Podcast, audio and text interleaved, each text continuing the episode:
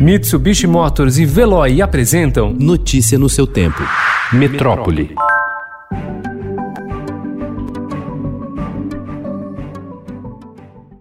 Grandes escolas particulares da cidade de São Paulo pretendem voltar às aulas com todos os alunos. Esses colégios vão usar o esquema de bolhas ou clusters, já adotado em outros países, em que as turmas são divididas em pequenos grupos e fazem rodízio presencial. Dessa forma, os alunos acabarão indo uma ou duas vezes por semana à escola e fazem o restante do ensino remotamente.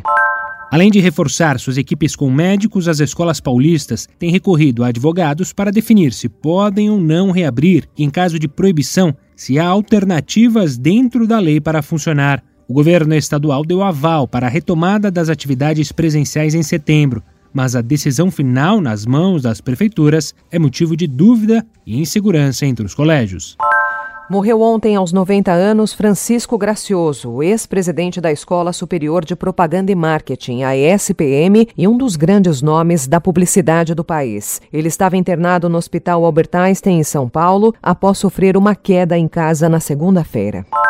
Estudada em outros países, a vacina contra o bacilo Calmette-Guerin que protege contra a tuberculose, vai começar a ser esquadrinhada no Brasil a partir de outubro, uma estratégia de proteção contra a Covid-19. O imunizante é aplicado obrigatoriamente no país desde 1976 e pesquisas já apontaram que o número de mortes no Brasil poderia ter sido maior sem essa medida. Foi uma mulher que se apresentou como voluntária para os testes clínicos da vacina contra a Covid-19 da Universidade de Oxford que desenvolveu a reação adversa grave que levou à paralisação dos testes. Ela recebeu de fato o imunizante, não o placebo. As informações foram dadas pelo CEO da AstraZeneca, Pascal Soriot, durante uma conferência privada com investidores, segundo revelou o site Stat News, portal americano especializado em notícias de ciência e saúde.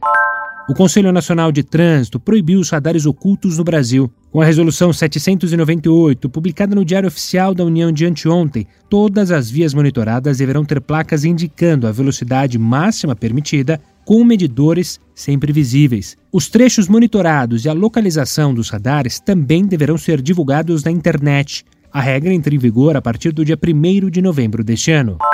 O ministro da Educação, Milton Ribeiro, afirmou ontem que jovens se tornaram zumbis existenciais ao não acreditarem mais em Deus e também na política. O ministro participou de evento no Palácio do Planalto em que o governo lançou o projeto de educação em saúde para tratar da prevenção do suicídio e da automutilação, da gravidez na adolescência, do consumo de drogas, além do combate à violência contra populações vulneráveis. A Prefeitura de São Paulo proibiu a Guarda Civil Metropolitana de aplicar o mata-leão, golpe de estrangulamento, forçando o pescoço de um detido. O decreto do prefeito Bruno Cova sobre a medida foi publicado ontem no Diário Oficial da capital paulista. Notícia no seu tempo. Oferecimento: Mitsubishi Motors e Veloy. Se precisar sair, vá de Veloy e passe direto por pedágios e estacionamentos. Aproveite as 12 mensalidades grátis. Peça agora em veloy.com.br e receba seu adesivo em até 5 dias úteis. Veloy, piscou, passou.